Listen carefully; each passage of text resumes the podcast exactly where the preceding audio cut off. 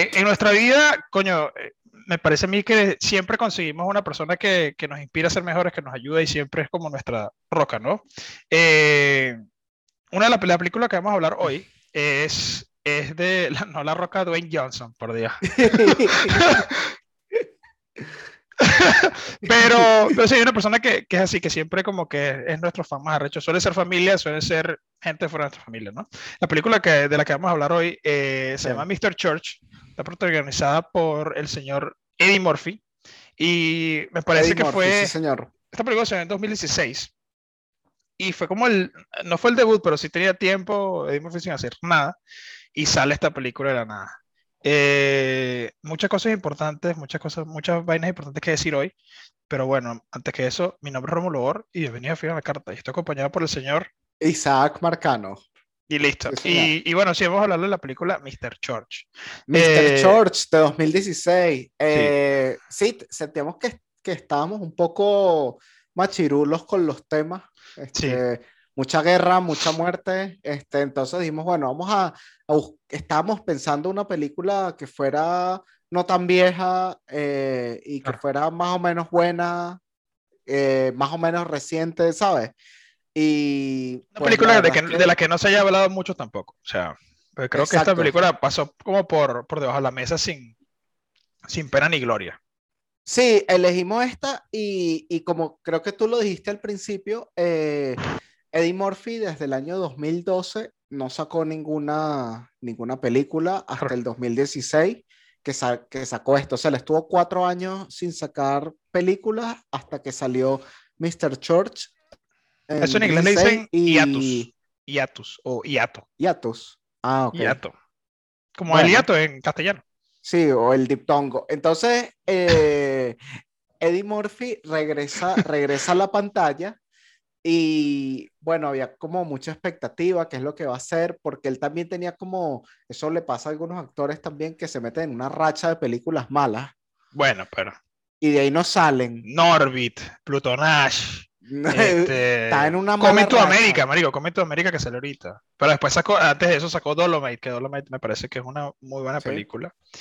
Eh, pero bueno, hay que, para que termines la idea. Tenía, o sea, venía una mala racha y me imagino que dijo, no, ya va, vamos a parar y vamos a tratar, tratar de hacer algo bueno. Y Un salió freno de esta- mano ahí. Sí, sí. Vámonos. Y, y sacó esta película, Mr. Church, que, bueno, salió en 2016. La verdad es que yo recuerdo que yo la vi cuando salió. Este, y me gustó, me, pare- me, me pareció buena, me, me sorprendió porque no es cómica. Sabemos que Eddie Murphy, por cierto, los, los stand-up comedy de Eddie Murphy de joven, lo máximo, súper vulgar. Se sorprenderían Pero- con lo vulgar que era Eddie Murphy Sí, sí, sí, de joven. Bueno, es que era joven, marico, tenía como 19 años. Ahí era un carajito. 19, 20 años, pero un humor súper ácido, que porque él después, eh, Eddie Murphy, digamos que envejeció, o sea, digamos 30, 40 años y ya hacía películas como Doctor Dolittle, que eran más familiares, pero cuando él hacía stand-up comedy a los 19 años, 20 años, era un humor mucho más ácido que, que el que terminó, que el que lo terminó de hacer famoso después. Claro. Eh, Eh, y bueno, es- Coño, esta ese- película Mr. Church es un drama, pues. Ajá. Lo que te iba a decir que ese, que ese humor no envejeció nada bien. O sea, ahorita creo que a Eddie Murphy lo cancelan al instante. Pero, pero ahí me da Le echan demasiada risa. Ahí me da demasiada risa eh, porque, porque no le importa nada. No le importa nada. ¿Te acuerdas, te acuerdas- te acuerdas de Guni Gugu? My name No. is eh, Guni Gugu es la tía. no, no, no. La tía de Eddie Murphy cuando están cocinando en la barbecue afuera de la casa y la tía se cae en las escaleras. Ok. Y dice que el papá se arrecha y comienza, bueno, no voy a contar la historia entera del chiste aquí porque es, es demasiado X, pero, pero si tienes chance de verlo otra vez, te voy a mandar el video. Es más, te voy a mandar el video de Guni Gugu para que, Ok. que te ríes. Si tienes chance de Ok. verlo, Guni Gugu, por favor y gracias. Ok, entonces, Brutal. después de, después de ese hiato, después de ese hitongo y tiptongo que pasó hace tiempo y que tenía cuatro años sin trabajar ni nada, regresa, hace esta película que es totalmente un giro eh, de 180 grados a lo que Sí, es- estaba es acostumbrado. muy distinto a lo que él solía hacer. Porque sí. eh, películas de drama de Eddie Murphy no conozco muchas. Si es que no aparte, conozco de esta, ninguna. aparte de esta, no se me ocurre otra. Entonces, eh, me pare- cuando salió me pareció interesante la película, pero no le seguí la pista, sino que se me olvidó, salieron otras vainas y X. Y pasó que esta película Claro. no salió con un, con un estudio famoso. O sea, salió con una, una productora X, así que sí, unos chinos. Ok, ok.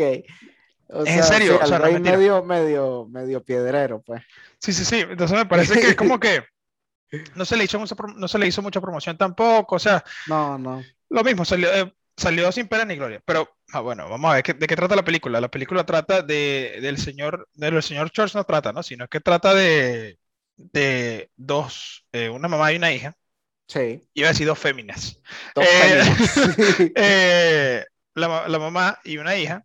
Eh, la hija se llama Charlotte, la mamá no sé cómo se llama porque se murió.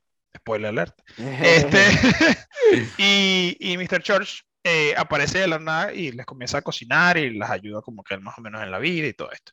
La Eh, más se llama Marie. Marie. Mary. Ok, Mary. entonces eh, Mary y Charlotte este, recién había, eh, Mary había perdido al esposo Sí. y contrata al, a- al señor Iglesia para que El esposo lo contrata. el esposo, el ex esposo, porque ya estaba muerto, Sí. eh, contrata al señor Iglesia para que les cocine. No estamos hablando de. Julio Iglesias, ni de Enrique Iglesias, ni de No, porque eso sería churches. ah. No, por eso que sé que no son familias también, porque bueno, el color es diferente. Ent- pero bueno, los contrata y bueno, comienza la historia de ellos. Y, y bueno, el desenlace, toda la vaina, ¿no? Eh, esta película está basada en un libro que, que creo que se llama Mr. Church, ¿no? Creo, si no, No me sé. equivoco. No me acuerdo. No sé. Este, Pero sé, y sé bueno, que está basada en un libro. y bueno, la escritora quería hacer esta película, puso esta película demasiado, o sea, quiso que se hiciera demasiado la película y consiguieron al señor Samuel Jackson y a un buen director para que hicieran esta película. El nombre del director se me escapa de las manos porque no me acuerdo. Pero sé que era un buen director y sé que Samuel Jackson estaba ahí y eh, creo que hubiese sido totalmente diferente. eh, Hubiese si, sido señor- otra película. si el señor eh, Samuel eh, Jackson hubiese hecho esta película. el Eh, papel de Mr. Church. en mi papel de Mr. Church.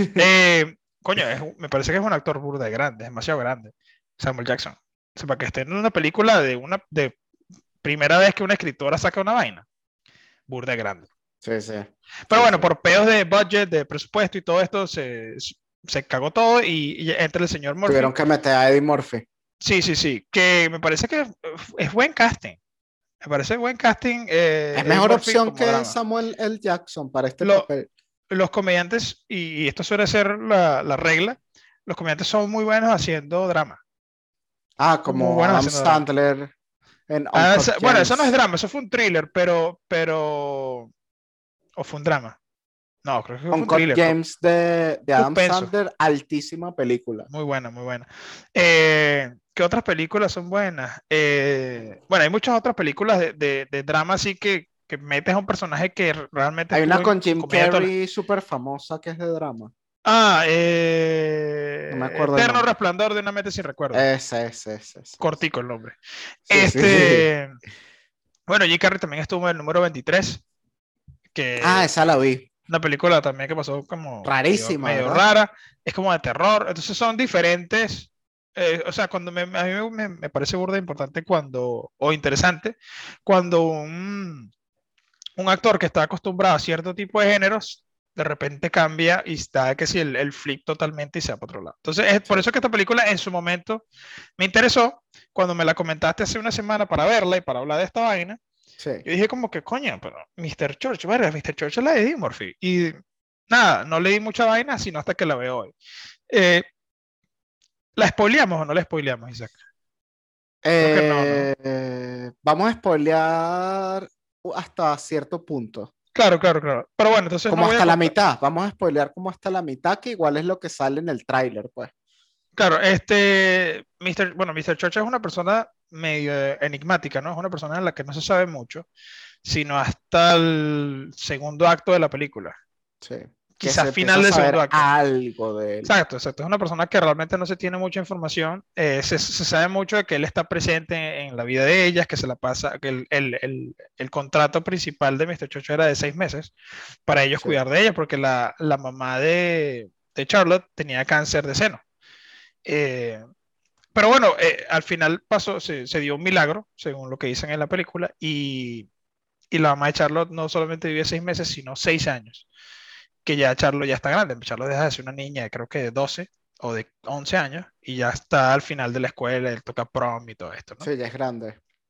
Entonces, Eh, originalmente, el, el ex esposo que ahora está muerto de Marie, eh, esto a mí me llama demasiado la atención, se lo estaba comentando a Rómulo, eh, dijo, lo que le voy a dejar a ella, aparte de dinero, es a un señor que les cocine, claro, Mr. Church, que ese es Eddie Murphy y eso es lo que él va a hacer esa casa. O sea, él va al supermercado, hace la compra, va a la casa, eh, cocina y, y, bueno, hace platillos deliciosos que está todo el día como como, la comida del mejor restaurante. está como la negra, la, la negra Tomasa todo el día. Exacto. Cocinando, cocinando, cocinando, o así sea, ella- maldito, que todo el mundo coma bien, y se, cuando ya se acabó, cenaron, para coño. se va para su casa. Y ellas son dos, dos mujeres, eh, la mamá y la hija, que no es que sean, viven en un sitio de millonarios, pues, o sea, viven en un sitio normal, pues, digamos. Y, y como que tener a un cocinero y más un cocinero de ese nivel es un súper lujo. Claro. Ah, bueno, tener un chef en cualquier momento es un lujo, marico. Claro, O sea, incluso ir a un restaurante caro ya, ya es un lujo. que es un lujo. Tener a un chef, marico, o sea, conozco poca gente. Que tiene un chef aquí, en su aquí- casa. aquí en Canadá hay un chef muy famoso que se llama Susur Lee. Es chino. Sí. Es chino. Sí, es como chino, Hong Kong, por ahí. Este. Y bueno, Susur Lee eh, hace eventos con una cliente mía. Ok. O sea, él va a su casa, que si un sábado, y dice, bueno, voy a cocinarle a todos. Y se va y, y hace esa su arroz chino con soya y hace un chop suey ahí que te y cagas. gato. No vale, con perro. Este, muy, muy mal, muy mal. No, pero va para allá y les cocina, marico, y pone historias en Instagram de ella o sea, comiendo vainas demasiado increíbles, que tú dices como que, marico, esta vaina en el restaurante, en el restaurante de él, aquí en Toronto, que queda en, en el centro de la ciudad, Sí.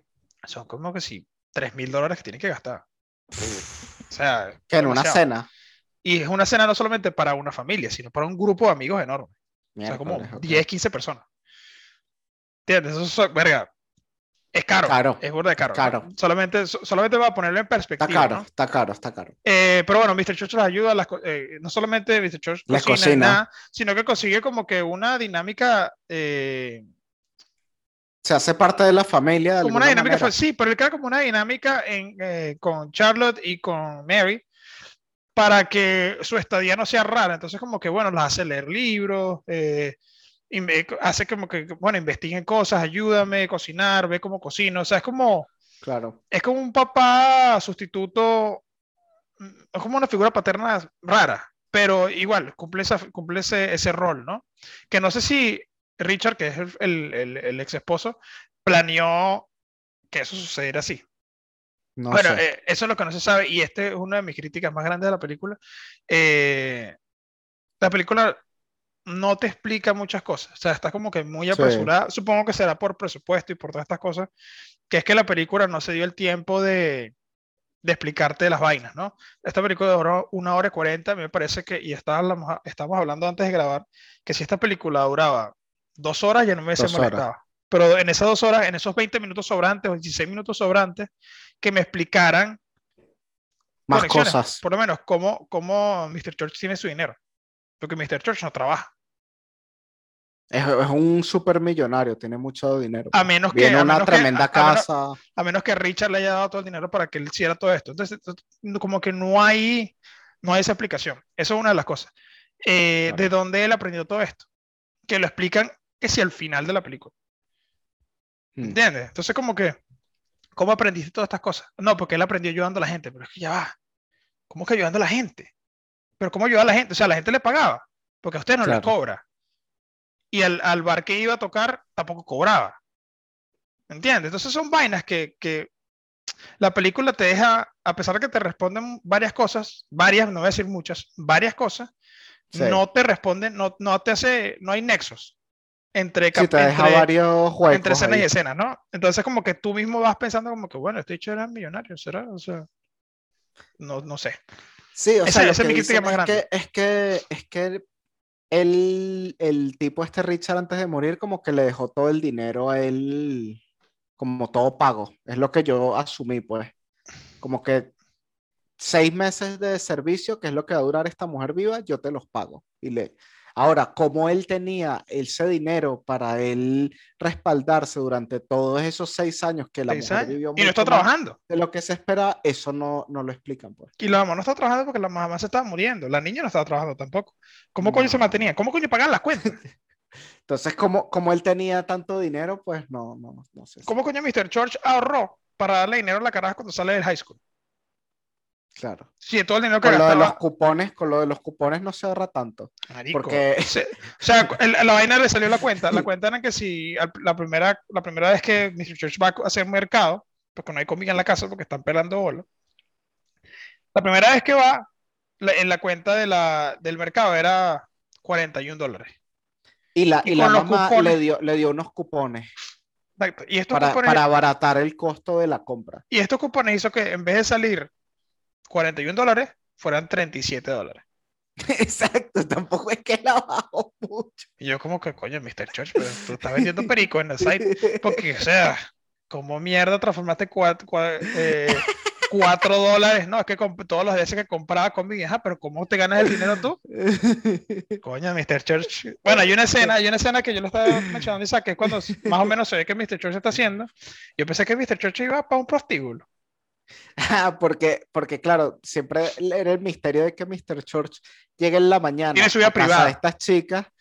Exacto, les cocina, la pasa muy bien con ellas, comentan los libros, cocinan, eh, ya forma parte de la familia, pero él después en la noche se va y él siempre les dice, sobre todo a Charlotte, que es la niña, que su tiempo privado, por favor, se lo respete. Sí, le manda la mierda. Hay una escena donde la manda la mierda. Y le dice como que, ¡Ya! esa, es mi, esa, es mi, vida, esta es mi vida personal. Este, tienes que dejarme esto para mí. Y entonces, realmente, durante mucho tiempo no se sabe qué es lo que hace Mr. Church en la noche, ¿sabes? Eh, y bueno, resulta que, que fue cuando Rómulo pensó que él iba al prostíbulo, ¿no? Sí, no, no, sino como que hay una escena donde ella comienza, ya Charlotte comienza a manejar y está manejando con la amiga en un, ¿cómo se llama esta mierda? Un Volkswagen. Y está mm. manejando con una amiga en el carro, un corroncho, y está manejando con él, y de repente como que, ah, mira, Mr. Church está ahí en la entrada, y están como cuatro mujeres, un bar que no se sabe qué mierda será, están cuatro mujeres, otro carajo eh, negro al frente de él, y todos están ah, riéndose, y todos entran al bar, y ya y no te dicen una mierda, no te dicen un carajo. Entonces uno está así como que, bueno, Mr. Church, ¿qué coño era ahí? Porque en ningún momento te dice que Mr. Church tocaba música, que él hacía piano, que él tocaba piano. Entonces en ningún momento te, te, menciona a ti, ah, no, es que Mr. Church es músico y es un huevo pelado tocando jazz. Te dicen que él escuchaba jazz, pero no que, no que él. Era un duro interpretando jazz, claro. Entonces, como que tú dices, ya va, espera un momento. O sea, Mr. Church está aquí en un bar y la cara, la amiga de ella dice como que no, ahí va, ahí es donde van todos los, todos los low life, todos los asquerosos así, todos los peorros van para allá y tal, la gente que no vale nada. Y yo como, marico. Pero, ahí está Mr. Church. Y que, que Mr. Church, el señor Iglesia está ahí. el señor Iglesia. El señor Iglesia está en, en ahí en el prostíbulo. O sea, a mí eso, fue ahí, fue donde fue mi cabeza. Quizá yo estuve que estoy corrompido. Este, y me tengo que ir a confesar en la iglesia, pero coño, o sea, no entiendo cómo carajo. o sea, esa conexión así, había, había que añadirle por lo menos un minuto de conexión.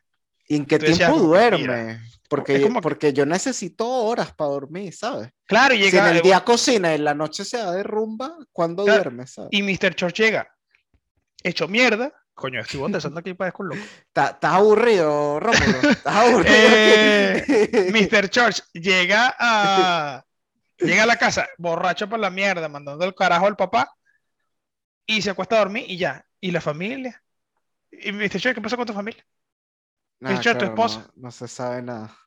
No hay ninguna información de nadie, entonces como que la única información que ¿Y tiene... ¿Y cómo se para las tres horas para ir a la casa a trabajar? A la casa de estas mujeres. Bueno, tú asumiste que sí, que, se le que llegó a la casa a las 3 de la mañana, pero, o sea, o sea a, a, las 6 de la mañana, a 7 de la mañana, está Mr. Church despierto. Exacto. Y yo, coño, Mr. Church, tú te ¿Cuándo duerme? Cuando techo- mi- duerme. Mi techo se está metiendo perico y puede ser que es capaz de hacer la comida más arrecha del mundo. Y no cortando, dormir. cortando, cortando como coño madre. Le hacen buen enfoque a la comida.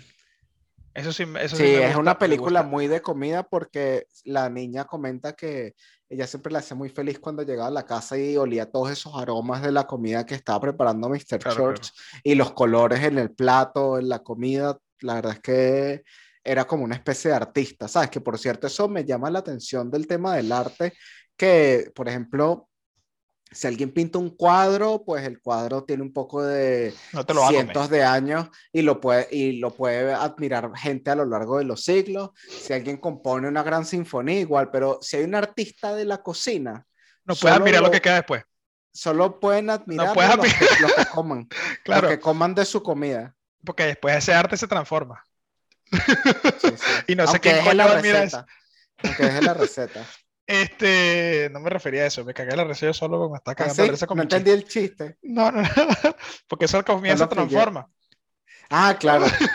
Claro, Y no sé quién coño va a mirar eso. Este, pero sí, es una vaina que incluso lo vi eh, en, en Chef Table. No sé si has visto Chef Table alguna vez. Isaac.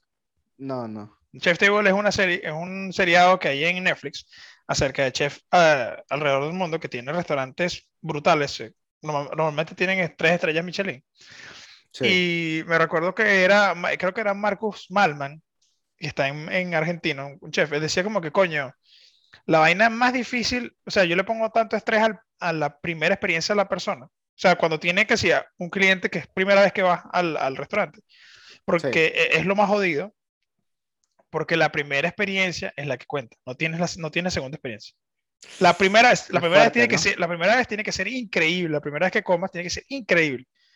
Porque si Claro. llega a ser una mierda algo, no sé, la comida es brutal, pero el servicio es una cagada, ya perdió. Eh, para Sí, sí, el buquear y es vaina, bueno, lo que el sea. día, este, o sea, si algo en el proceso de que entra al restaurante al- hasta que sale, si es algo ahí falló, el carajo como chef dice, esto es una cagada. La Claro. cagué, la cagué como dueño de restaurante. Claro. Entonces, coño, hay que darle, hay que darle bastante crédito al, al señor Iglesias porque, coño, es, es arrecho tener que estar todos los días cocinando y co- no sé si será cocinar algo nuevo, pero está ahí improvisando todo el día. O sea, yo soy... Y con ingredientes sencillos. Y con ingredientes sencillos, claro. Yo soy, yo soy, no soy chef, porque no soy chef, no, no fui a escuela ni nada de eso. Eh, Ok. Trabajé como, como line cook y ¿En como cocina? prep cook en cocina, sí. Que es Por dos años on and off. Prep cook son los que se encargan de que todo esté listo antes. O sea, Ok. preparación. Cocinero de preparación.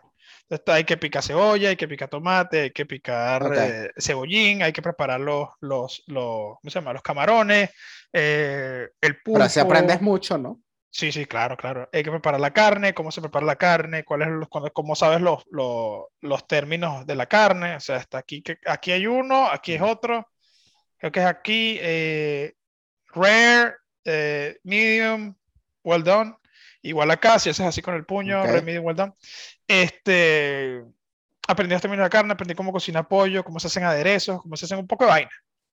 Pero Verga. eso, eso, eso es mucho más eh, metódico, porque todo tiene su receta y todo, o sea, y, y son ingredientes que no te puedes gastar toda la vida. Que, ah, bueno, voy a meter tanto de sal y me sale a culo, ¿no? Porque, o sea, se- al final del mes se ve cuánto se, cuánto se gastó de ingredientes y te cagan encima los carajos, porque dices, ¿qué carajo? Estás gastando demasiada vaina, ¿no? Pero es otro tipo de cocina, ¿no? Después que salí de la cocina, fue que, después que salí de, de ese mundo, fue que comencé ya eh, más improvisado y más como que el feel de la comida, o sea, cómo, cómo sentía, si me gustaba más salado, más dulce, que hay que echarle, que no hay que echarle, pero bueno.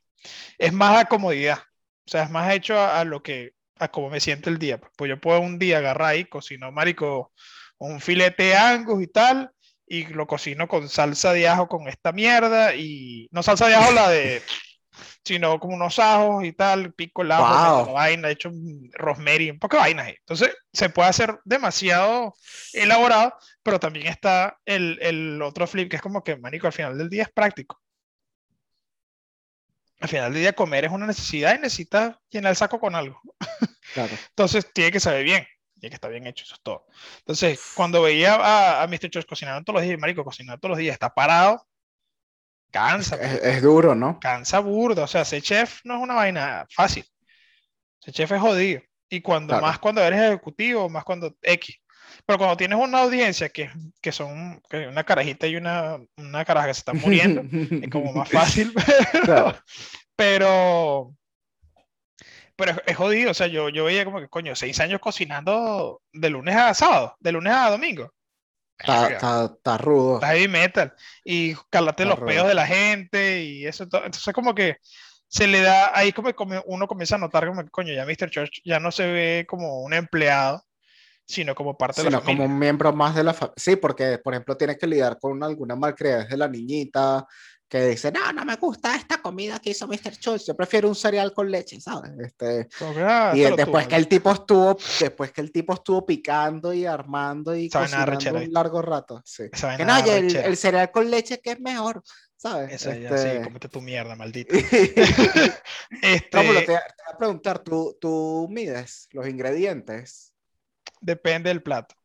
Depende del plato. Si yo estoy ¿Hay haciendo. algunos que mides? La cantidad de los ingredientes. Ah, si son recetas elaboradas, son por lo menos eh, pastas carbonara, no lo hago. Pa- recetas italianas no lo hago, no mido. Ese tipo, ese tipo de vainas no, pero recetas Tú le más echas tipo full. afrancesadas, vainas que son mucho más como que, que te- tengo tiempo que no hago vainas así. Lo hago con, me- con medida. Ok, No hago mucho, tiene que ser todo medida porque si echas más, por lo menos hacer pan, sí. Ah, yo nunca he hecho ladilla. pan. hacer pan es una ladilla. Porque hacer pan es, para mí, que ahorita soy más de improvisación que cualquier otra cosa, Sí. tú no puedes improvisar con el pan. Tú ¿Por tienes que seguir los pasos, marico. Tienes que seguir los pasos como son. O sea, te- le pones esto, dejas el pan descansando tanto tiempo, le echas tanto de levadura, le echas tanto de vaina, lo metes en el horno tanto tiempo, se acabó. Que es que se infla. Si metes que, ay, que quiero meterle miel, el pan te queda como una mierda. Pan se te pone muy ácido, el pan se te pone muy duro, se te quiebra, si te escoñetaste un, un pan as- así de este tamaño. Miércoles. Entonces, con el pan es jodido. Toda la vaina que sea, que menos- es delicado, vaina- ¿no? toda vaina que sea francesa es una ladilla. Un baguette, así un baguette. Su baguette tiene su Sí, sí. forma de hacerse y hay que seguir la forma. Esa es la forma, que, la única forma que hay. Claro, que sé que es para hacerlo, ¿no? Ah, que ¿quiere que salga le eche bien. Nutella? Eh, le echa Nutella después. O sea, ahorita no. Claro. No le puedes echar mitad de la vaina que le vas a echar un- una cuchara de Nutella. Mm. No, porque si no, No, no. todo se caga. Entonces, con vainas por lo menos, una carne, la carne tiene su tiempo de cocción y vaina. No voy a estar gastando Sí. un poco de vainas, casi 7000 ajos para cocinar un plato. ¿Entiendes? O sea, depende, depende de la vaina. O sea, Claro, depende del- de, de lo que sea, pues. Sí, en el restaurante, en el restaurante era, era más como, mira, tenemos este tipo de cortes, se hacen de esta manera, Ok. chale bola. Tienes tanto para hacer. Cuando estabas gastando mucho, ¡ah! Estás gastando mucho, huevón. O sea, mandan a la mierda. Entonces, depende del Sí, plato, claro, es que si estás gastando mucho, no solo es que estás gastando mucho, sino que probablemente no estás haciendo la receta bien. No, entonces va a quedar, por lo menos si le echan mucho ajo, vas a ver demasiado ajo y la gente cuando está afuera quizás te gusta a ti, pero la gente que está afuera no come igual que tú. Entonces estás haciendo comida Claro, para es la gente. receta del restaurante. Exactamente. Entonces tiene que seguir la receta del restaurante. Si, si el chef ejecutivo o el, o el subchef quiere echarle un mojón al plato, él ver. Pero tú como cocinero, pero tú como cocinero de línea o cocinero de preparación, tienes que saber cuál es la receta del restaurante y por qué se hace así. Claro. Y ya, no, ni sin pero, sin como nada improvisa un coño madre, porque eso no es tu cocina. Cuando tú estás en tu Claro, casa que el mojón salga completo, que no se rompa. no, no puede salir, exacto. Este, porque cuando estás solo, cuando estás aquí, cuando yo estoy por lo menos aquí en la casa y estoy cocinando casi para mi hija vaina, es más Sí. de feel, más como que, ok, aquí no se cocina tanto tiempo, son vainas que ya ni pienso, o sea, aquí no se cocina tanto, yo solamente es verlo y sabes. Eh, la carne se cocina tanto tiempo, el pollo se seca si no lo cocinas de tal manera, o sea, es más, es más atención a cómo hago que esta comida sepa bien. Sin, sin pensar en como que, bueno, yo tengo una audiencia de 200 personas que, Esto le tiene que gustar a todos y que tengo le tiene que gustar receta. todo, exactamente. Tiene que ser desde el carajo que menos le gusta la comida hasta el que más le gusta la comida. Claro. ¿Entiendes? Mr. Church eh, tenía esa, ese tipo de, De ventaja. de, li- de libertad porque estas dos eran unas pelabonas. Esto de una pelabolas y. No se van a poner muy exigentes. Decía, ay, es que no quiero papas con queso. Y ah, bueno, vete para el coñísimo. O sea, no comas una Claro. mierda. Claro. No, que yo quiero un cereal. Ah, bueno, cómete un cereal. pues. Aquí no hay cereal. Anda, cómpratelo tú con tus reales que no tienes. ¿Entiendes? Pero Mr. Show se lo toma muy. Esa vaina arrecha demasiado. Cuando haces una comida y a alguien no le gusta. O alguien como que, Claro. "Ay, ¿qué es esto? Mm, a mí no me gusta eso. Sí, claro. Ese tipo vaina, marico, da una rechera. Porque a mí me parece, a mí, esto es muy personal. Me parece que cocinarle a alguien es la, para mí, es la prueba de afecto más arrecha. Si yo te estoy cocinando, si yo le cocino a alguien, digo, mira, marico, te quiero. Ese es mi, ese es mi te amo para alguien.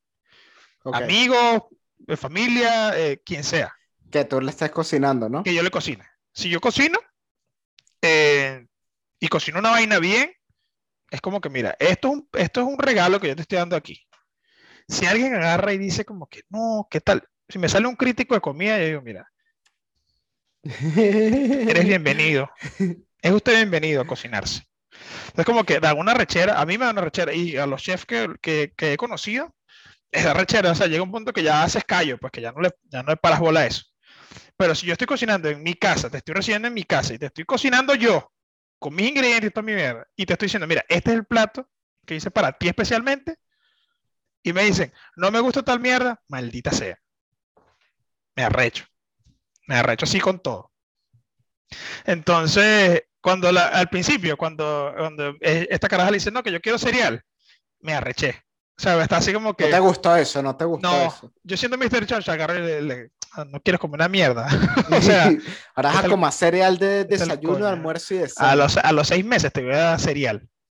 Los seis meses. A los seis meses te voy a traer, te voy a traer 20 cajas de cereal y no te voy a pagar el college, coño de tu pepa. Porque sí, me parece demasiado, me parece demasiado grosero cuando alguien, cuando alguien, primero, no es que te critica la comida, porque cualquiera puede criticarte la comida, que no le gusta esto, que no le gusta lo otro, se habla, ¿no? Me parece que cuando es un, un, un setting de amigos se habla. Este, pero cuando dice, qué asco, qué No, no, asco, no, esta- claro. no, es que a mí Claro. no me gusta la, no, pero es que a mí no me gusta esto. Ah, bueno, está bien, la reina de Inglaterra, tú, Prince Philip, tú, cabrón. O sea, esa vaina me, me, me debilita demasiado. Pero alguna Eh, vez has ido a una casa o un sitio y llega, esto a mí me ha pasado, que entra a una casa de una gente eh, y, y están cocinando y yo vuelo y digo, uff, Este, por dentro, claro, no hago así en esta casa que, que no es mía. O sea, estoy, ¡Qué asco! y yo, y yo, y yo, y yo- que, que huele así, vale. No, no. ¿Quién se cagó? No, que está cocinando mi abuela. Ah, bueno. No sabía que el baño quedaba en esa parte de la cocina. Pero, pero a, mí se ha a mí me ha pasado eso, que yo llego a una casa y de una gente y, y están cocinando y yo huelo, no hago el gesto, pero sí por dentro digo como que, uff, A mí no, a mí no me ha pasado, pero están cocinando una rata antes. muerta en una agua hervida, ¿o qué? está cocinando una rata muerta en agua de cloaca. En agua hervida. Nada, que sacamos agua de poceto para que, la quede- para que quedara mejor, para que disfrazara el olor. Este, me ha pasado, yo era muy picky, yo era muy un picky eater, o sea, yo era una persona que, que era muy De jodida ¿no? para comer la comida, ¿no? Demasiado, "Ay, no, que no me gusta esto, que no me gusta lo otro. Este, entonces era una pesadilla ir antes a casa. Y es raro, ¿no? Que, que yo ahorita sea la persona que sí, lo más contrario a eso. Este, me pasaba que yo a casa y decía, coño, voy a conseguir una carne con pellejo ahí que no me gusta. Y toda la gente, uy, pero come más y tal. Esa vaina, yo, ahorita yo lo disfrazo, y esto es un, esto es un secreto, esto es un, lo estoy atrayendo al mundo de Rómulo. Es como que cuando no me gusta algo, no, cada vez que comienzo a comer y tal, tal, tal, pero comienzo a hacerme más lento y hablar. Mm, Lento, lento, lento, lento, y, dejo al último las, las vainas que no me voy a comer. Recojo la mesa, Sí. recojo la mesa yo, o sea, recojo todos los platos, coño, gracias y tal, no vale, yo los recojo todos, boto lo que no me gusta, que esto es un pecado culinario, botar las cosas, no puedes botar comida. No, no, Este, no voten comida, no voten comida. boto lo que no me gusta y frego. ¿Qué me vas a decir? Claro. ¿a qué- Es, un, es, un buen, es, un buen, es una buena movida para. Jaque al pastor. para, para, para no comerte ese- esa ensalada con pasas y, y, y zanahoria rallada. Le- me acuerdo de esa ensalada en el banco mercantil. En el banco mercantil. Este, ¿Sabes por qué hacen eso, no? ¿Sabes por qué hacen eso? Para que rinda más.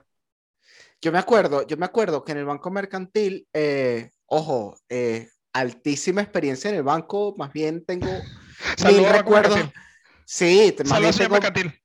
tengo- tengo, ah, ah, sí, más bien tengo un millón de recuerdos felices en el banco y el más del 90% de las comidas ahí en verdad eran muy buenas. Este, Pero bueno, lo que pasa es que, claro, este, voy a hacer una rata hoy y voy a hablar de la comida que no nos gustaba. Pero La comida verdad, gratis muy- que te daban a ti. Ay, la pobrecito comida le dan gratis, comida la gratis. comida gratis, pobrecito.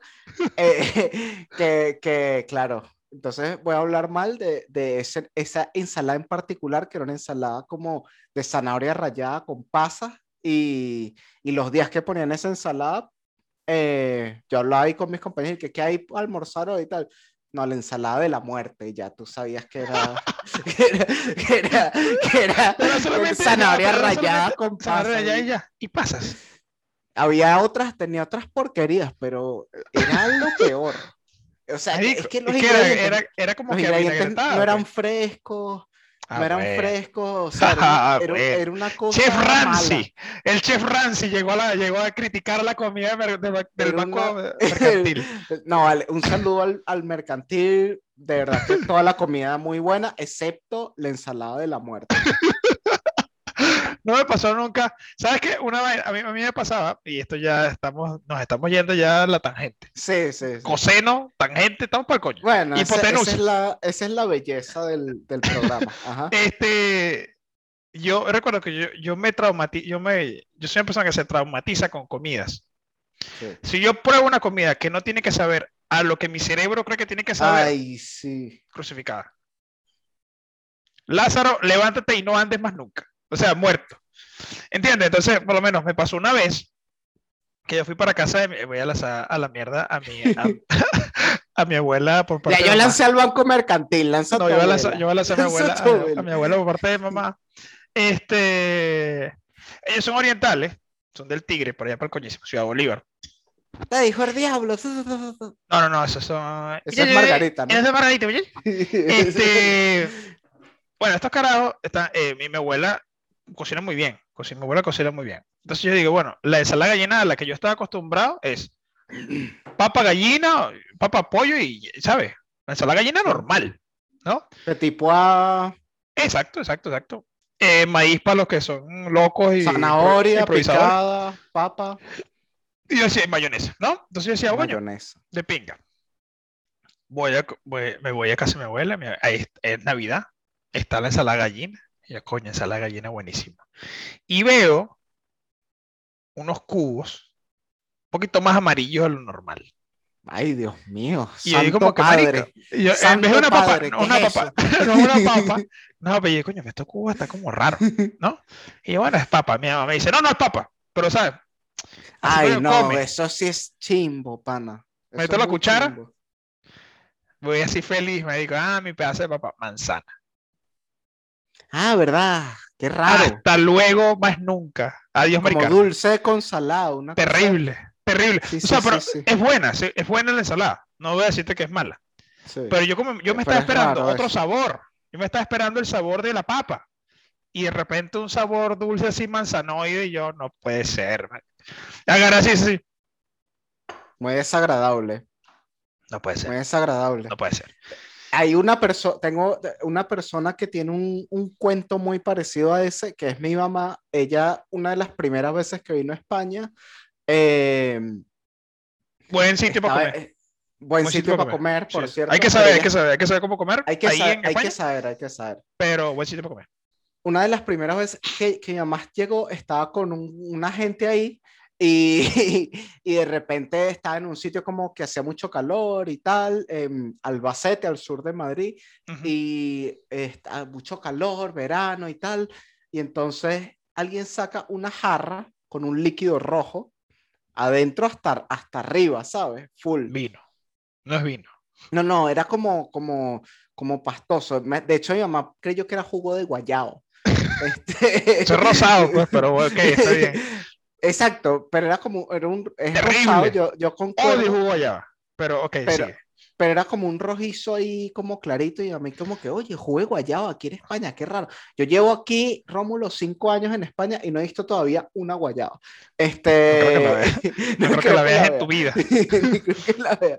Entonces, eh, bueno, mi y que, oye, Es sí, más, dame- quizás veas una dominicana que se llama guayaba. Eso sí lo vas Ah, a ver. más- eso lo veo más rápido que la fruta. ok. Entonces. Entonces, ella fue a beber así de un vaso de ese jugo de guayaba que estaban dando en ese verano tan caluroso. Y cuando lo prueba era, era gazpacho, que es salado. Y aparte el gazpacho tiene un poco de cebolla, que mi mamá no soporta la cebolla. Maldita sea. Tenía un poco de cebolla. O sea, imagínate tú esperar un, un frío y fresco jugo de guayaba y que No, te ¿por qué entre hace en la boca ese, ese poco de, de ¿Pero por qué cebolla. gazpacho? Es que aquí lo toman mucho en verano, es como una sopa fría.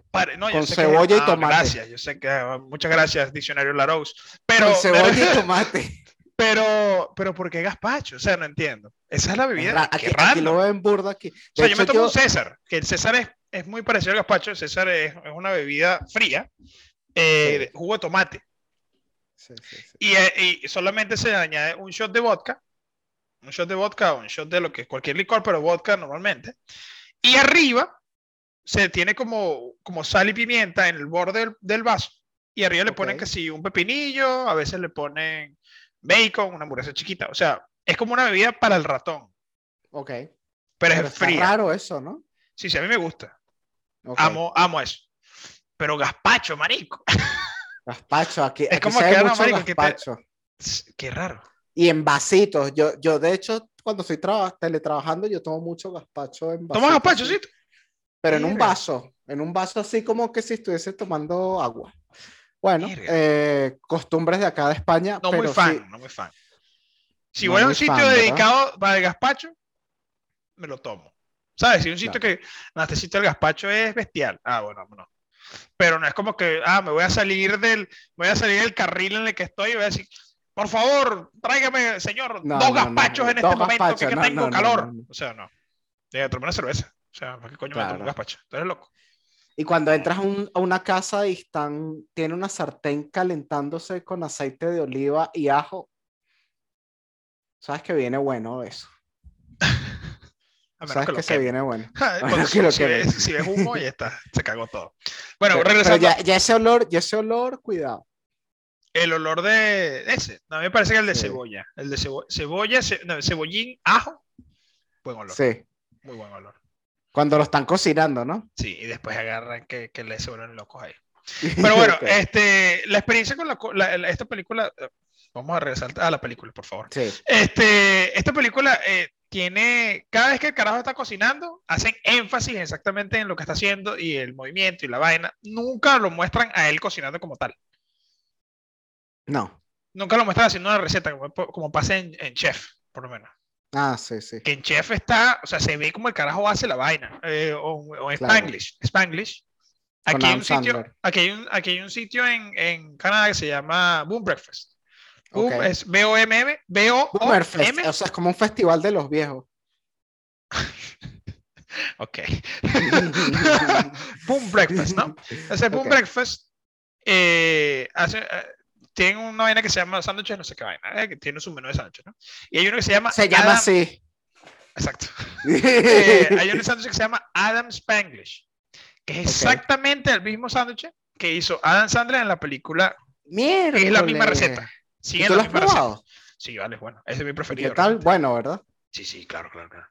Este, pero eh, eh, eh, esas películas, por lo menos El Padrino, tiene también Ah, la salsa de la clemencia. Salsa de clemencia. Que ya hablamos del episodio del Padrino, pues si lo quieren ver, va a estar por ahí. Allá está. allá está. Este, salsa de clemencia. O sea, hay muchas películas que toman ese, esa vaina solamente de la comida. En, este, en esta película me, me pareció que faltó. Que no hay ninguna receta de Mr. Church que uno No pueda hay ni hacer. receta de Mr. Church. Y no hay receta de Mr. Church, es la una cosa, ¿no? Y no hay como un platillo que es que tú digas, marico, este es el que es. Claro, Este plato me da hambre, ¿sabes? claro, claro. Cuando yo veo esa vaina, digo, coño, este tiene que ser. ¿Entiendes? Entonces no, Sí. la película flaquea mucho en ciertas cosas, pero los personajes te los entrega. Es como, es como un McDonald's de películas para llorar. Sí. Mr. Church. Sí, sí, sí. O sea, tú no puedes, McDonald's te lo vas a comer, te pinga este, te da, te da depresión después porque vas a llorar. Este, pero después un rato te da hambre otra vez. Claro. No, como que no te llena full, ¿entiendes? Entonces como que te, te deja un hueco. Igual esta película. Esta Bueno. película te deja, te, te deja- te deja el huequito de como que coño, me hubiese, me hubiese gustado saber más de ciertas vainas. Sabe más. Te- hay ciertos personajes que son importantes, por lo menos el hijo de... ¿Cómo se llama el carajo que está en Reservoir Dogs? El personaje principal, ojos azules, alto, del cuchillo, que sale bailando al principio. Ah, sí, sí, sí, sí. bueno, Mr. el hijo de él, Mr. Blunt, el, el hijo de Mr. Blunt está en esta película. Ah, sí. Vale, claro, No. es el que, el que maneja, el que, el que maneja cuando, cuando ella va a perder el bebé. Ah, ah, él es hijo de él. Él es hijo de, de Mr. Blunt. Se, se parecen. ¿Cómo se llama él? Michael Madsen. se Michael Madsen. El, hijo se llama. eh, el, el actor se llama Michael Madsen. No, el papá. El papá. El papá se llama Estoy Michael aquí Madsen. El- poniendo Michael Madsen son. este se llama. Christian Madsen. Christian Madsen es uno y hay otro que es Max. Max Madsen, creo que es, no me acuerdo. Max Madsen, sí. Sí, creo que Max Sí, es el que sí, sale en sí. esta película, ¿no? Tiene un. Yo creo que es Christian. ¿Cuál sea los dos? Uno de los dos. Uno de los Este, dos, sí. El gordito. Ese, el gordito. burda. Los se parecen Sí, sí. Pero X. Eh, me parece que ese personaje cumple su función en la película, pero no tiene tanta vaina como que no me siento tan bien porque él lo, haya- lo haya logrado. ¿Entiendes? Como que, ok, Sí, está bien. estuvo bien, estuvo bien eso. Estuvo La bien eso y amiga, ya. como que, la amiga como que me da ladilla. O sea, es como que ella le da clases a la amiga de cómo ser persona. ¿Sabes? Ok. Como mm, ok. Todo esto es de la vida real. O no, la mayoría Sí. de las cosas que están en esta película son, de la vida real. La única cosa que no es la vida real es, es cuando Mr. Church muere. Que esto aquí es un spoiler. Bueno, sí. Pero cuando Mr. Church muere, eh, Al final de la peli. claro, cuando Mr. Church muere, eh, él ya había conocido a la niña. Esto realmente no pasó. Eh, en, la, en la vida real, Mr. Church muere antes que, nazca, que nazca la, la niña de, la, de esta escritora. Que esta caraja pasó a ser escritora después que Mr. Church muere. De la vida real. Qué fuerte, ¿no? Ella, ella la, la escribió, pérdida. ella escribió, sí, ella escribió, eh, eh, ¿cómo se llama esta vaina? Sí, hizo burda importante. Y hizo una, hizo varios episodios de Two and a Half Men. Ah, Sí, esa sí, serie me esa. encanta. hizo varios episodios de Two and a Half Men y sí, se, se, hizo, se puso en contacto con Chuck Lorre, que es el director, y ella Sí. escribió muchos episodios ahí. Ella se Ah, terminó quedando en Los imagínate. Ángeles. En ese terminó quedando en Los Ángeles. Porque ella estuvo entre Boston y toda vaina. Pero bueno. Pero se escribe bien. Se volvió una escritora y. Y bueno, ella, eh, muchas de las cosas que, que me parece que, que son importantes que rescatar de esta película, que es que Mr. Church fue un personaje de, que existió, de verdad, y ella, ella quería que se inmortalizar a, a Mr. Church como personaje por, por la influencia que dejó en ella. ¿no? Claro. Este. Coño, a esta película, a esta película no le puedo dar mucho, pero tampoco le puedo dar poco por, por el hecho que tiene cierta ¿Cuán- realidad. ¿Cuánto le darías del 1 al 10 a Mr. Pero a 10 le doy puntuación Isaac. Puntuación ¿Cuál es la Isaac, puntuación, Isaac? 7. 7. Siete. Un buen 7, un buen 7. Puntuación. O sea, 7 sólido. 7 no de flaquea. pelado. Porque, ¿Por qué? Porque esta película la puedes disfrutar mucho. La puedes disfrutar demasiado, te va a gustar esto, lo otro. Pero si eres una persona que está buscándole, Hace los deberes, digamos. que la estás viendo con lupa, o sea, si tú ves esta película con lupa, hay vainas que Claro. tú dices como que... mm, mm, Sí, hay- no hay cositas que fallan. No sé, no sé, no sé. No sé. Eh, ¿Tú cuánto le das, Isaac? Bueno, a mí, a mí esta película me gustó mucho, la verdad. Este, me mantuvo muy entretenido, no lloré, pero sí, pero, pero sí me pareció un tema muy interesante, aparte que toca el tema de la comida, que es un súper cocinero que, que hace sus recetas sin, sin medir nada, Claro, cosa que yo, que yo cuando cocino yo lo hago así, yo nunca mido nada. Tú estudiaste cocina, ¿no? Este, Un tiempo. Sí, un, un breve tiempo, un breve tiempo. Sopa a de los cebolla, A, los 17 años. Está. Eh, sí, pero realmente, pues no lo sé. Este, yo a esta película le daría un 7.5. de Ok. 10. Queda Verga. firma la carta Ah, 7.250. O sea, exacto. 7.25. Queda Mr. Church. Eh, ahí me gustó, me pareció entretenida, pero como dice Rómulo, tampoco se vayan a esperar aquí una gran joya. Un Christopher. Nolan. No se No, vayan no, para no. Christopher Nolan. hace hace los deberes, hace los deberes. Sí. Es, es buena. Te hace llorar. bueno, Si, eres, si, eres, si eres ¿cómo se llama? más sentimental, más emocional, te va a llorar la película porque creo que, ese, creo que ese, es el, ese es el gancho de la película. El ah, exprime claro, así, que, que busca hacer llorar. llorar hoy, maldito. Bueno, Claro. hablando de reviews, esta es una vaina, esta es una vaina que creo que me parece muy importante eh, tocar, que Sí. ya es para cerrar, ¿no? Que es que esta película tiene mixed reviews por todos lados. Ah, sí. Porque IMDb le pone a esta película 7.6, 7.8, 7.8 eh, De de, 10. review, de 10. Sí. Metacritic, que es otro, otro sitio de, de review y la gente que está viendo las películas y todo esto, le pone 36, si no me equivoco. Y Rotten Tomatoes le pone 28. ¿Qué es lo, lo, lo raro de Rotten Tomatoes? Que Rotten Tomatoes tiene la puntuación de la audiencia y la puntuación de los críticos. Que al Ok. final del día debería ser la misma vaina, pero X.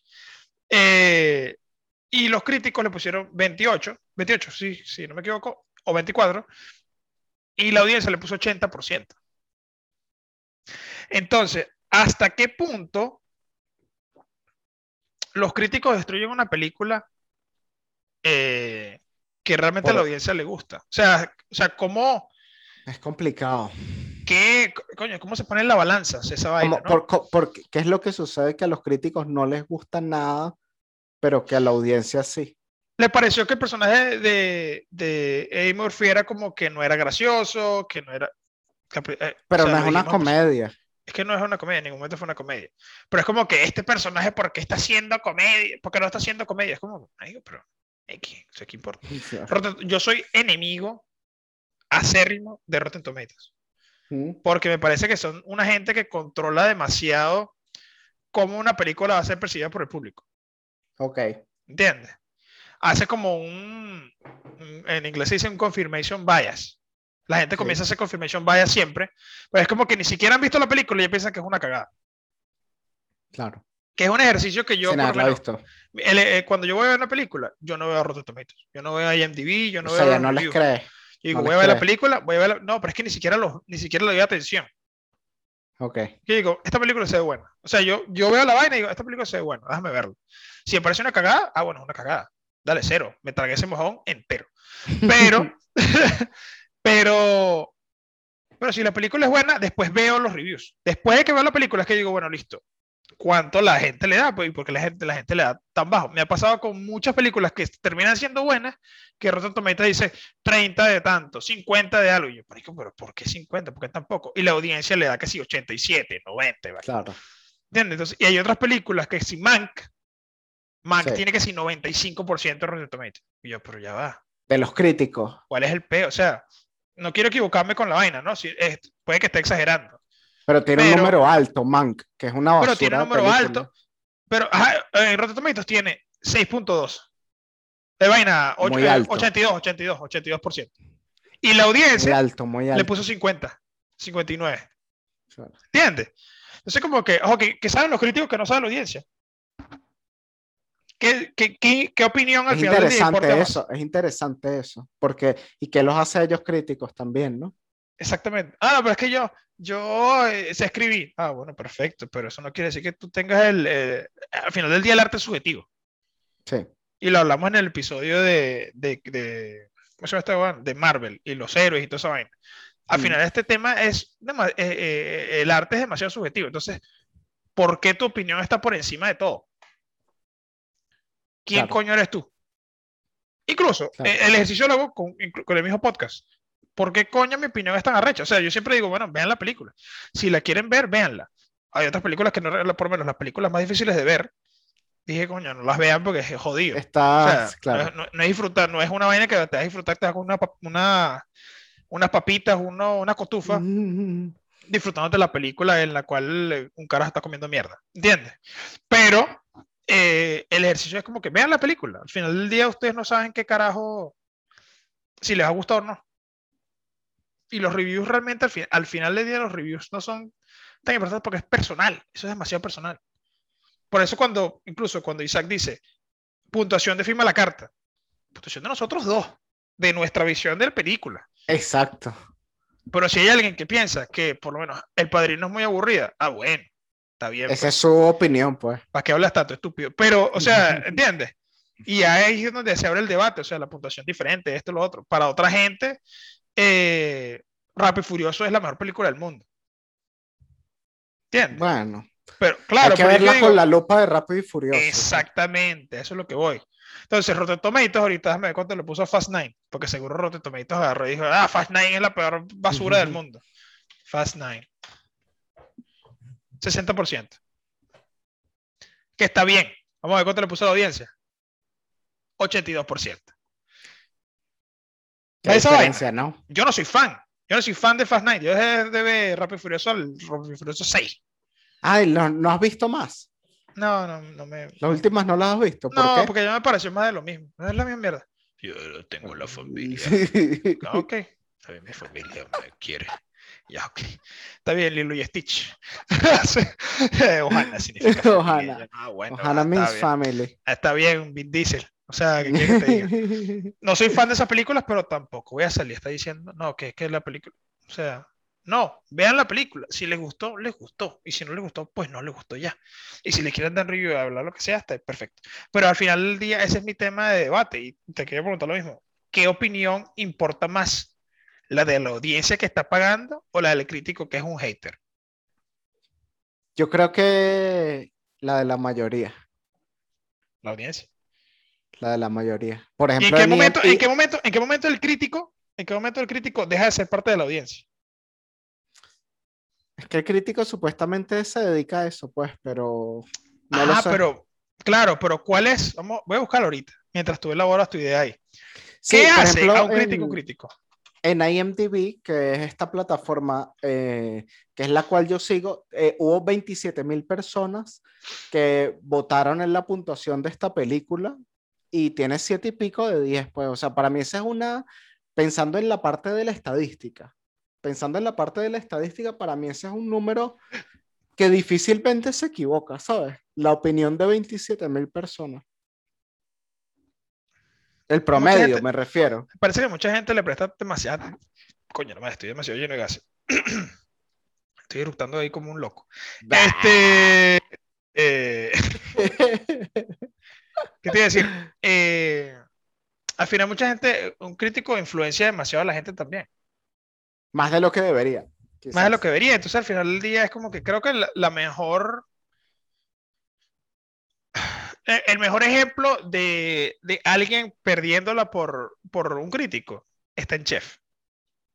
A pesar que no es real. Eso no pasa en las cocinas. No he escuchado en ninguna cocina que Mm, se haya pasado alguna vez.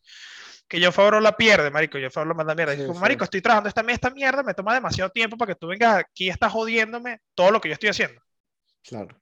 Tú agarras y dices, uy, no me gusta el chocolate, no sabe tan bien. O sea, pero tú qué mierda vas a ver. O sea, ¿cuánto trabajo? Tú solamente vienes acá y comes.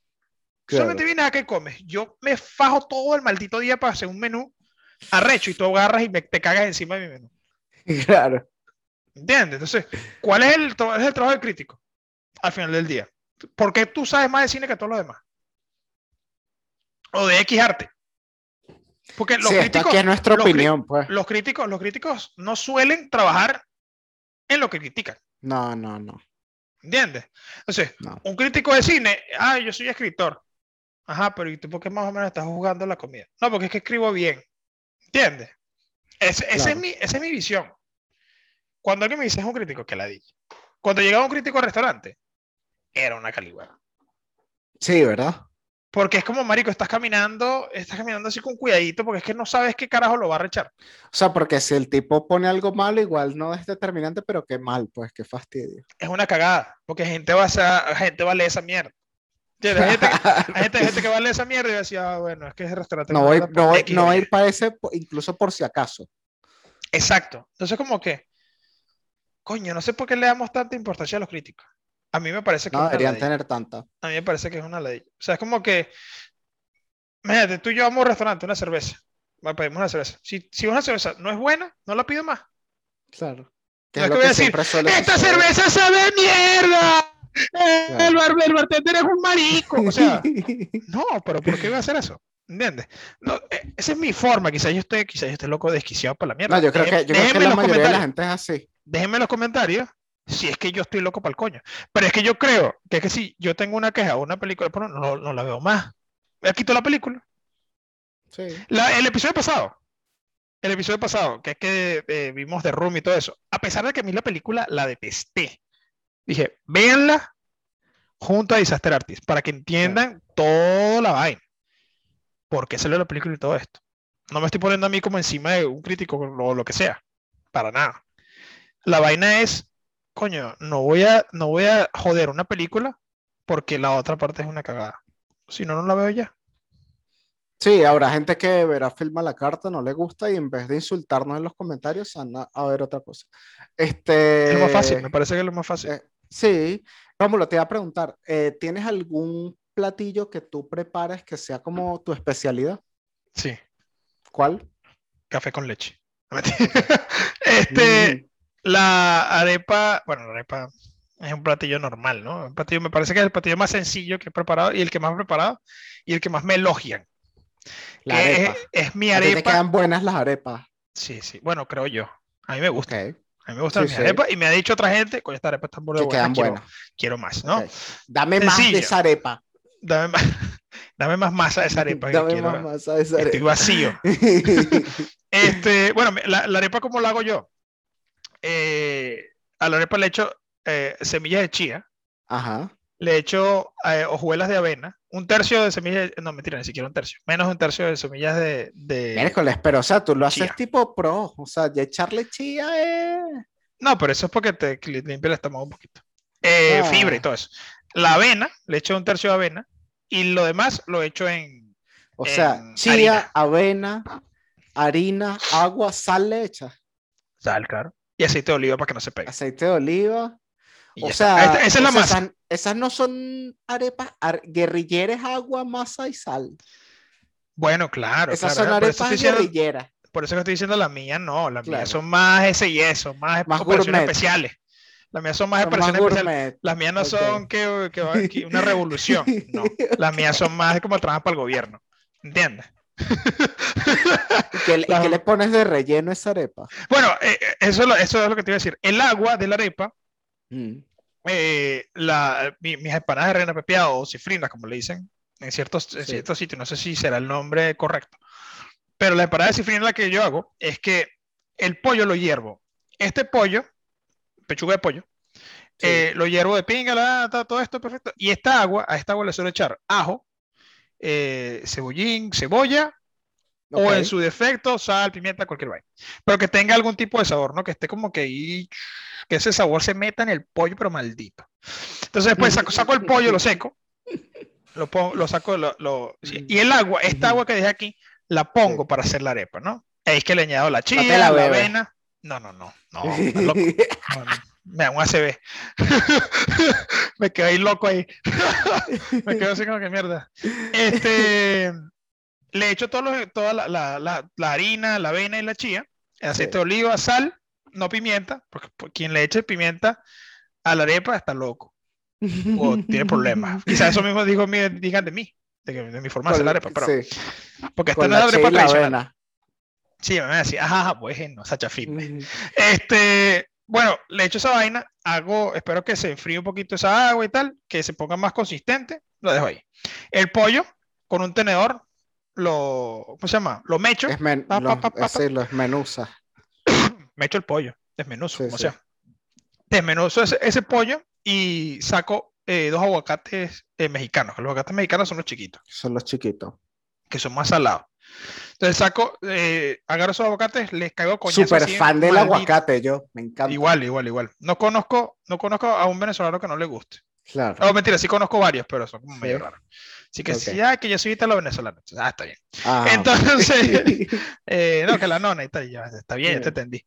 Pero bueno, agarro los, agarro los aguacates, los hago mierda, con el mismo tenedor que me eché el pollo, pa, pa, pa, junto el aguacate con esa vaina, le echo un chorro de oliva así, un chorro violeta, así, sal, pimienta y mayonesa. Ok. Para que, se, se ponga bien cremoso. revuelvo todo ahí, todo ese relleno, y saco mi queso. ¿Cuál queso es? All cheddar, Balderson.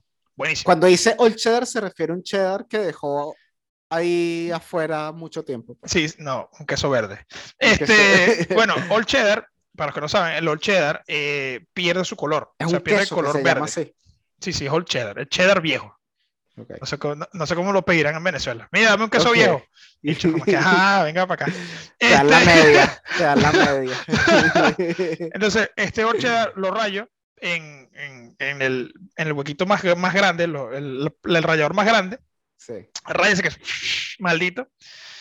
Abro la arepa. Ah, bueno, esta, esta arepa, cuando ya la cocino, la pongo en la plancha y todo esto, la meto en el horno para que se cocine la parte de afuera. Porque, ¿qué pasa con esta agua que tiene diferente consistencia al agua normal? Hmm. Se tarda mucho más la arepa en cocinarse por adentro, pero se tuesta bandera, bandera, en alta. Eh, afuera, se tuesta afuera bastante, ¿no? Entonces, ¿qué hago? La meto en el horno, se meten en el horno, Ok. pongo el horno a 350, lo que sea, eh, vaina, eh, Celsius o Fahrenheit, no sé cómo será. Sí. sí. Y espero que se cocine esa vaina ahí por adentro, para que esté crujiente por afuera, pero suave por dentro. Saco esa arepa, abro, meto el pollo, meto el queso, adiós, Maricarmen.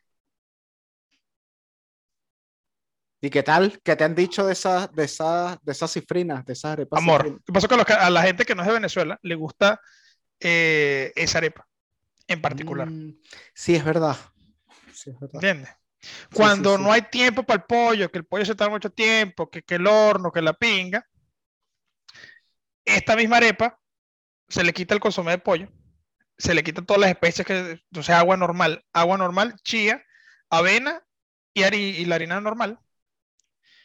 Y le echo el queso cheddar y en Sí. vez de caerle a coñazos al, al aguacate, lo corto en rodajas y le meto 3, 4 rodajas a la vaina, cierro, ahí americano. Claro, esa es la versión, versión express, digamos. Versión express. versión express. Ok. Pero, pero sí, esa es la receta. Esa creo, creo que es la más fácil, la que más he hecho y a la que Ok. más le, la que más ha evolucionado. Porque Claro. las otras como que, bueno, que O sí, sea, ah, tú lo haces es sin medir nada. Tú haces eso y no mides nada. No, ya lo hago por, ya lo hago por experiencia. o sea, es como que sé cuando la masa está, se va a poner muy dura, sé cuando la masa quedó rara. O sea, ya es que ya sabes, apenas agarras la masa y dices como que "Mm, esta masa no está buena, hay que echarle más vaina. Mm. ¿Entiendes? Entonces Sí, es como yo que igual ya, cuando hago arepa. ya se siente, ya, ya es como que perfecto. Sí. Y otra vaina que pasa es que yo soy el que cocina en mi casa. Ah, tú eres el, el cocinero. Yo soy chef. Ok. O sea, otra gente puede cocinar, no pasa nada. Pero la persona que, que dice, sálgase todo, designado. sálgase todo a la cocina, que voy a Claro. cocinar yo, soy es este señor. Ah. Que digo, sálgase todo a la cocina, que cocino yo. Cuando cocino yo es diferente, es otro tipo de experiencia. Wow. Porque bueno, también porque, trabaja- también porque trabajé en eso, ¿no? Pero, pero A mí me cuesta, a mí Pero me sí. cuesta. tengo que sacar a todo el mundo. Porque si hay mucha gente en la cocina, me da rechera. Ah, no, el, esa es una ley universal. El que está cocinando es el que está cocinando. Y aunque lo esté haciendo mal, bueno, es el que está cocinando él, ¿sabes? Claro. Pero, pero no es que alguien está cocinando y tú vienes a decirle, no, que esto no se hace así, quítale detesto, esto, ponle-". detesto, eso detesto no la cocina hace. comunitaria. Ni aunque, ni aunque veas a alguien con un sartén y un, y un mojón en el sartén y le esté echando sal. No, que cómo te vas a comer un mojón. Shh, estoy cocinando yo. Déjame freír odio, mi mojón tranquilo. odio, odio, odio que haga mucha gente en la cocina. Má- eso más no de una hace. persona. Y pongo un podcast. Eso es una vaina. Eso es mi terapia. Pongo un podcast y comienzo a cocinar. Claro. Estoy escuchando mi ¿Qué vaina. podcast te gusta? Bueno, me gustan mucho. Lo- ahorita lo que estoy escuchando, tengo mi vaina de inglés ahorita. O sea, escucho Mm. Escuela de Nada porque tengo tiempo escuchando Escuela de Nada. Sí. Pero escucho también Tom Segura, que es un comediante gringo. Es peruano, pero es, es mitad peruano, mitad gringo. Ah, yo sé quién es. Él Tom fue de Segura. escuela de nada. Exactamente. Tom Segura. A Tom Segura lo tengo escuchando hace como ocho años, marico. Tengo un burro de tiempo Perro. escuchando a, a Tom Segura. Sí. Eh, tiene varios podcasts, tiene uno en español, tiene un- uno en inglés. Escucho el de Tom Segura bastante. Escucho a Bill Burr, eh, que es el Monday, Bien. Monday Morning Podcast. sí. Tiger Belly, puedes escuchar Last Week, eh, Last Week This Week. Hay muchas vainas. Muchos, muchos podcasts que escucho, depende del día. Bueno, Pero, pero ese, ese es mi, ese es mi espacio. Entonces me, me- identifiqué mucho con, con Mr. Church porque Mr. Church pone música. Yo no Ah, puedo sí. cocinar con música. A mí me gusta más cocinar con música Yo quiero escuchar, o yo con quiero, podcast, me- con me algo, gusta escuchar algo. sea. Me gusta escuchar algo, pero no música. puede ser música o podcast. Yo, por ejemplo, yo no soy tan experto en la cocina, yo soy más, yo sé, yo sé, yo sé cocinar lo que me gusta comer a mí, solo a mí. Tú me estás Y diciendo ya, que no ahí, sabes y, ya cocinar. ahí, y ya ahí se pone complicada la cosa para la gente. Cuando y yo ya escucho ahí- eso es como que no sabes cocinar. No, y no solo eso, y no solo eso, sino que he conocido gente que hacen la misma receta que me gusta a mí, que me supuestamente me hago yo, que me gusta a mí para mí, y a ellos les queda mejor. Y es como que, ah, bueno, Ya, pero tú por- certificado por ti. Por mí, porque lo pruebo y digo, ver, esto está mejor que lo que yo me hago siempre. Coño de la madre. Cuando cocino, cuando Coño cocino, que yo no suelo cocinar, no soy No. muy de, no me gusta cocinar. Eh, lo- solo cocino por necesidad. Y si yo quiero, por ejemplo, consentir a alguien, este, oye, quiero agradar a esta persona y, y quiero eh, comer algo, que comamos algo bueno, Uber Eats, de una. De una Ah, bueno. comprado, de una Ah, comprado. bueno, exacto, pero no, chico. De ¿qué es una. esto, vale, la flojera. Yo, es que, es que, es que no me queda bien, no me queda bien. Me fastidia, ¿sabes, qué bueno. me, ¿sabes qué me fastidia bastante? Yo soy, muy- yo soy muy, yo soy muy jodido con esas vainas. Sí. Me ladilla que la gente quiera cocinar algo y no le presta atención a lo que está cocinando. Y me meto, ¿Cómo es eso? me meto en la cocina. Si está Pero eso cocinando es algo, ilegal que te metas, ¿no? ¿cómo es eso? O sea que, o sea, es ilegal que tú le digas, Con no, que eso no se hace así. No lo digo, no lo digo, sino que ya veo la vaina y digo, ya, te ayudo. Pero que ves que no le está, que no le está parando al, al mojón friéndose en el sartén. pollo, un pollo congelado metido en el sartén así frito. Ay, no. ¿Cuál es el pollo eso- frito? pero ¿Pollo eso- congelado eres todavía? eres- eso es un adolescente cocinando. pues. 100%. A Ese- mis hermanos, a, a mis ese- hermanos le pasaba eso. Ese, ese es un adolescente. A mis hermanos los veía así cocinando. veía que si un pedazo de pollo ahí todo frío todavía, yo, este pollo a No, quedar no, malísimo. no. Ese- ya- yo cuando me describes eso, yo pienso en un adolescente Yo veo así, experimentando. Pues. este pollo va a quedar mal. O sea, eh, yo veo algo que va a ser, que va a ser mal y este pollo va a quedar malísimo. Claro. Y me- no sé si me lo voy a tener que comer. O sea, la mayoría de las veces no me lo comía, y me, me, me cocinaba yo mis vainas. Pero cuando yo veo que un plato va a quedar mal, mal, Sí. digo, cambio el fuego. O sea, yo solamente llego a la cocina, cambio el fuego, cambio el fuego, ah, cambio esto, me voy. Y después vengo a la cocina otra vez ya, coño, está listo, ¿no? Está quedando, ah, está quedando bien. Ah, está O sea, acá, sí. Pero llego así como operación especial. Como así, ninja, tipo ninja. O sea, como que cambio todas las hornillas y digo, esto no va aquí, esto no va acá. O sea, como que le presto demasiada atención a qué hornilla, qué sartén va en cada hornilla, eh, a qué fuego se tiene que cocinar cierta comida. Entonces, como que agarro y cambio las vainas. Entonces, yo llegaba a la cocina de vez en cuando, mi hermana está cocinando, Ese es un hermano- toque técnico. y yo decía, como que, coño, ¿por qué cocinan a la maldita técnico. sea? O sea, técnico. yo lo decía, yo lo decía, ahí sí lo decía, pero ¿por qué cocinan a la maldita sea? Claro, a lo pero- loco. Pero ¿por qué? O sea, es, que ni siquiera va a quedar bien. Es una vaina para comer. ¿Sabes que cuando ya estás loco, loco, perdido Sí, sí. por el hambre y ya cocinas como que necesito comerme algo? ¿Entiendes? Sí, sí. Es el Lo que sea. cocinar. Consejo para la gente. Por favor, cuando vayan a cocinar, cocinen antes de tiempo. No cocinen cuando tienen hambre. Cocinen antes, una hora antes. Para que cuando la comida quede lista, estás de pinga, estás bien. Igual O que si ir no, al supermercado. No vayan al supermercado con hambre. No, regla vas de a oro. comprar estupideces. Vas a vas comprar un poco de estupideces. poco estupideces. El Hacer mercado no se va con hambre y no se cocina con hambre No tampoco cocina- entonces. no, yo no cocino con hambre. Yo cocino Ok. antes de todo eso. Porque si no me termino comiendo todo. Claro. Mientras lo iba haciendo, me termino comiendo todo. Y se, y comiendo. se ensució más y es una ladilla. Entonces lo que hago, lo que, porque hay que probar. Cuando sabes que hay te da hambre, empiezas a cocinar. Una cuchara antes. para probar. No sean animales y saquen 10.000 tenedores. Una cuchara Mm. con una cuchara se, se prueba y esa cuchara se limpia. No es que vas a met- Claro. Ah, porque hay, hay calderos que se echan a perder si tú la pruebas y después lo vuelves a meter, ¿no? Entiendo. Hay comidas que se dañan. que se dañan si haces eso. Marico. Estrés. Porque también estuvo en una cocina que era medio dictatorial.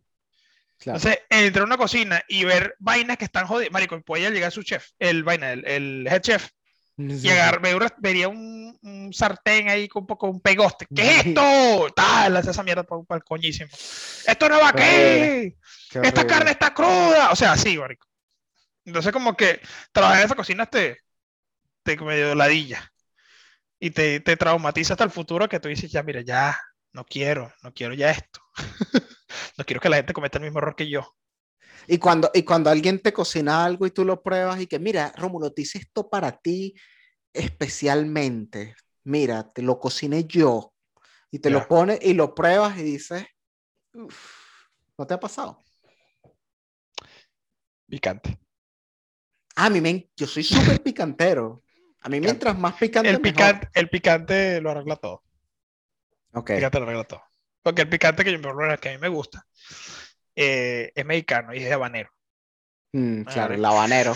Y el habanero, es que ya es que ni siquiera pruebas la comida ya. o sea, llega un punto que es que si la comida sabe muy a mierda. Habanero, habanero, habanero y fuera. Ah, bueno, sudo así como maldito. La carne de soya, gente. Eh, ah, eso hay que saberlo hacer. No, la mayoría de la gente no le queda bien. Si no saben, no lo hagan. Y si tienen que aprender, hagan poquita cantidad, porque eso no a todo el mundo le queda bien, es muy complicado que quede bien. Yo es más, yo les recomiendo aquí en este podcast, ni lo intenten, porque no les va a quedar bien. El pollo vegano. Se los digo. El pollo vegano. Se los digo. El pollo, vegano. Es que, bueno, a mí esas cosas de que si que si cochino vegetal, vegetal o, carne vegetal, eso a mí, yo no, nunca he sido muy fan de esas cosas. Bueno, pero, pero la carne de, soya, carne de soya, no la hagan, no la hagan. Pero es soya, ¿cómo hace carne? Así lo llaman, carne, carne de soja, carne de soya. No lo hagan, eh, les va a quedar mal, eso no, eso puede quedar muy bien, pero tienen que saber, tienen que saber. Terrible. No, no, no. Mira, yo, me, yo a veces me lanzo mis platos vegetarianos, pero yo no puedo. Cuando digo soya, aburrido. No, no, hay, hay un, aburrido, aburrido, aburrido, aburrido. Hay un sitio aquí en Madrid vegetariano que hacen la carne de soya que es muy, muy seria, pero ese es un sitio muy, muy, muy pro, muy top. Eh, acá, acá, decir, acá decir la palabra en tu casa, a ti en tu casa no te va a solo sitio. uno, uno. Es que, es que yo lo he probado en otro sitio y tampoco queda bien la carne esa. Es un solo sitio que es como muy pro, muy top, y ahí sí esa, ese plato no juega carro. ¿Sabes dónde sí es bien buena la carne de soya? Pero marico, brutal. En la casa de Mr. Church. Se despide Romulo Se despide Zach Marcano. Hasta, la, próxima. Chao.